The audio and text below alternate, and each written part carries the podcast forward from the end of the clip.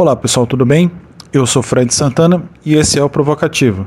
Nesse podcast eu converso sobre assuntos relacionados à pauta do site vocativo.com ao longo da semana. No episódio de hoje eu vou conversar sobre como a população do interior e os povos indígenas do Amazonas sofrem com a Covid-19, inclusive agora, na campanha de vacinação. Vem comigo.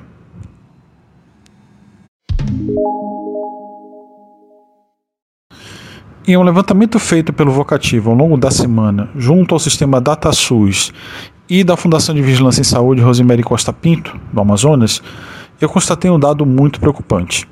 Apenas 70% das doses da vacina contra a Covid-19 recebidas pelo Amazonas foram aplicadas desde o início da campanha até agora, ou seja, desde o início de janeiro até esse momento, 70% do que foi recebido foi aplicado. A gente pode imaginar que esse número é normal porque, afinal, a gente tem a chamada reserva técnica, que é aquela quantidade de vacinas que você guarda para o caso de perda, quebra de frasco, essas coisas. Ou mesmo a segunda dose para completar o esquema vacinal das pessoas. Só que não é bem assim. Fazendo o levantamento junto aos outros estados, eu vi que a situação do Amazonas é exceção à regra. Ou pelo menos ela não é tão positiva quanto poderia ser. Afinal, a gente tem uma população relativamente pequena, são 4 milhões de pessoas, um pouco mais de 4 milhões e 200 mil, mais ou menos.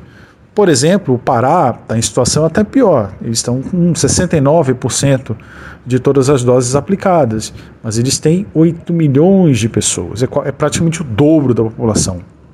O problema é quando a gente vai olhar para estados como, por exemplo, São Paulo, que de com quase 44 milhões de pessoas, eles têm 94% das doses recebidas aplicadas. Isso é quase 66 milhões de doses. O Mato Grosso do Sul, que tem uma população um pouquinho menor que a nossa, eles têm 3 milhões e 900 mil pessoas, eles têm 92% de todas as doses aplicadas, ou seja, tem vacina uh, apenas ali você realmente tem apenas a reserva técnica para isso ou, ou alguma dificuldade para aplicar esse estoque. No Amazonas, por outro lado, cidades como Apuí têm apenas 12% da sua população com o esquema vacinal completo. Coari, com quase 3 mil habitantes, não chega nem a 35%. E mesmo cidades maiores da própria zona metropolitana de Manaus, como Manacapuru, que chegou a ter um dos maiores índices de mortalidade pela Covid-19 do Brasil, teve um período, principalmente na primeira onda da pandemia, que Manacapuru liderou essa estatística no país inteiro. Atualmente, eles têm apenas 24% da sua população com esquema vacinal completo. O grande problema é que quando a gente observa o número aplicado em Manaus, na capital, esse cenário muda drasticamente. São quase 96% das doses recebidas aqui em Manaus foram devidamente aplicadas. Mas afinal, por que isso acontece? Sobre isso, eu conversei com a enfermeira Josi Dias, do Programa Estadual de Imunização da Fundação de Vigilância em Saúde do Amazonas.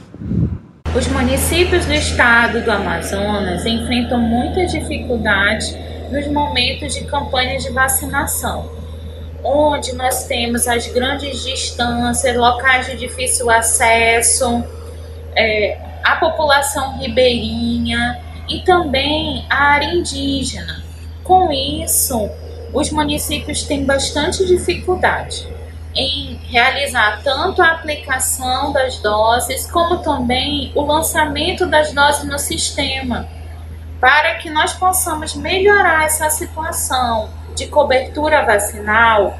Estamos buscando, junto à FVS, ao Programa Nacional de Imunização e às secretarias municipais de saúde, trabalharmos multirões não só de aplicação das vacinas contra a Covid-19, como também mutirões em horários alternativos para o lançamento dessas doses no sistema.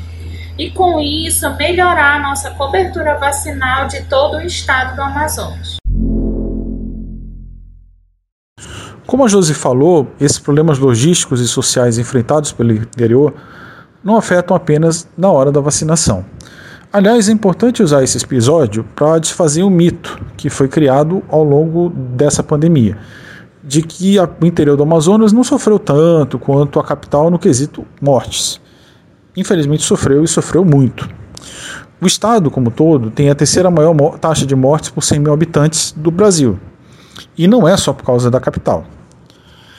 Enquanto a média nacional de excesso de mortalidade em 2020, segundo dados do CONAS, o Conselho Nacional de Secretarias de Saúde, é de 17%, o Amazonas é quase o dobro, quase com 30%. Parintins, por exemplo, teve média de 308 mortos por 100 mil habitantes. Tefé, 324 por 100 mil. Manacapuru, 368 por 100 mil. Isso é absurdamente alto. Para efeito de comparação, a maior taxa de mortalidade por 100 mil habitantes na Europa é a da Bélgica, que foi 185 por 100 mil habitantes. Ou seja, a gente teve aqui quase o dobro disso em cidades como Manacapuru. A taxa de letalidade do coronavírus é por, por volta de 1%, dependendo das condições que você atende as pessoas. Né? Se você tem condição mais ou menos positiva, capacidade de cobertura de UTI, assistência médica, você tem um pouco menos de 1%. Dependendo se você não tem essas condições, essa taxa sobe. No Brasil, essa, esse número ele é atualmente 2,8% e já é considerado altíssimo. Mas para você ter uma ideia, aqui no Amazonas, em Parintins, esse número chegou a 3,55%. Em Manacapuru, chegou em inacreditáveis 3,9%. É quase quatro vezes a letalidade do vírus. Tudo bem, isso indica o quê? Que aqui o vírus é mais mortal, ele mata mais? Não. Indica forte subnotificação, o que é um problema sério também. Ou seja, se testou muito pouco e morreu muito mais gente do que a gente imagina. É claro que a causa desses números trágicos é uma série de fatores, mas o principal deles parece ser a falta de cobertura de assistência e saúde. Em janeiro desse ano, por exemplo, a Organização Médicos Sem Fronteiras, que é, é, uma organização voltada para países extremamente pobres ou em estado de calamidade, principalmente na Ásia e na África, precisou vir ao Amazonas para uh, ah, prestar assistência no interior, também é o estado de calamidade que a gente vivia. Vale lembrar que, até hoje, não há leitos de unidade de terapia intensiva no interior do Amazonas. Exatamente por isso que o sistema da capital colapsa mais rápido do que outras cidades do país. Porque aqui é preciso atender a demanda da própria Manaus e de municípios do interior do estado. Em maio desse ano, o governo prometeu instalar 50 leitos distribuídos em Parintins, Itacoatiara, Humaitá, Tabatinga e Tefé, mas até agora tudo não passou de promessa. Outro grupo que passa por sérias dificuldades no interior são as populações indígenas. Segundo dados da COIAB, Coordenação das Organizações Indígenas da Amazônia Brasileira, a taxa de mortalidade pelo coronavírus entre indígenas, número de óbitos por 100 mil habitantes, lembrando, é 150% mais alta do que a média brasileira e 20% mais alta do que isso somente na região norte. Sobre isso, eu conversei com a Luísa Machado, que já colaborou em outros episódios aqui. Ela é membro do Conselho Indigenista Missionário, um organismo vinculado à CNBB, a Conferência Nacional dos Bispos do Brasil. Então, o que se vê é que na população indígena os impactos da Covid-19 foram muito amplos e muito profundos e não se sabe nem ao certo a extensão desses impactos.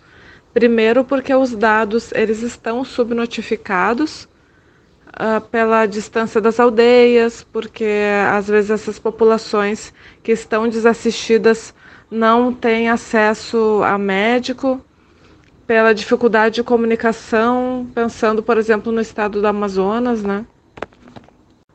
Então, o que se vê é que na população indígena os impactos da Covid-19 foram muito amplos e muito profundos e não se sabe nem ao certo a extensão desses impactos.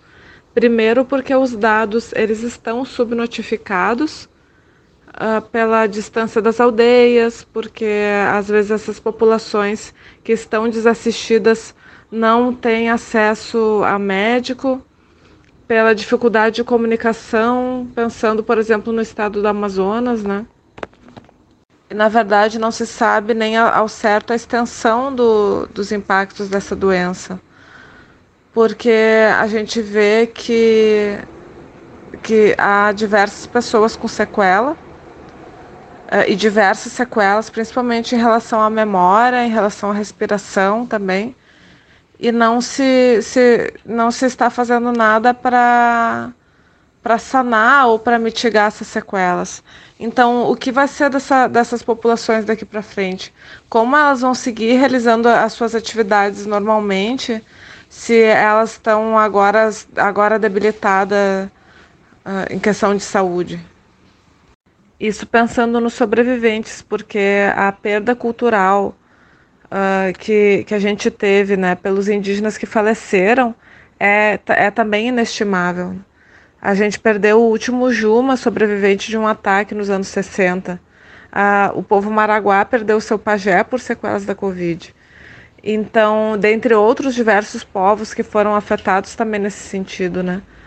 Então, a gente não só, não, não só representou uma perda uma perda para as famílias, uma perda cultural para, os povos, mas uma perda também da história do Brasil. Em relação à vacinação, o povo brasileiro, de uma forma geral, estava bem relutante por causa da dispersão das notícias falsas, das fake news, né? E os povos indígenas, da mesma forma, não, muitos não estavam aceitando a, a vacinação. As missões religiosas foram responsáveis por isso também, porque uh, promoviam o negacionismo dentro das comunidades e fazendo com que, inclusive, não fosse eh, recebida equipes de saúde em diversos locais. O fato é que anos de negligência, administrações que simplesmente esqueceram o interior do Amazonas, cobraram seu preço como nunca nessa pandemia do novo coronavírus. Muito provavelmente, as cenas tristes que nós vimos em janeiro desse ano em Manaus de hospitais absolutamente lotados, gente morrendo em série, não teriam sido tão dramáticas se o interior pudesse dar conta da sua própria demanda. E não é só questão hospitalar, de gente ter uh, acesso a UTI, médico treinado para essa situação, uma equipe médica não sobrecarregada, porque isso é outro fator que é problemático. Muitas pessoas morrem, morreram aqui no Amazonas porque as equipes de saúde estavam completamente sobrecarregadas, elas tinham que dar conta de centenas de pacientes ao mesmo tempo. Não há ser humano que consiga fazer isso sem uma consequência de erro médico, até própria incapacidade de atender isso. A gente viu inclusive no colapso do fornecimento de oxigênio. A chance de mudar tudo isso é em 2022, ano de eleição. Tão importante quanto programas de desenvolvimento para a capital, Zona Franca, Amazônia, preservação ambiental, tudo isso é muito importante. Mas a gente precisa pensar em ações voltadas para o interior, ou melhor, para a gente do interior, para as populações ribeirinhas, indígenas. Isso precisa ser uma exigência de cada um de nós, desde já até a hora da campanha. Esse foi o provocativo de hoje. Nos vemos na próxima semana. Um forte abraço.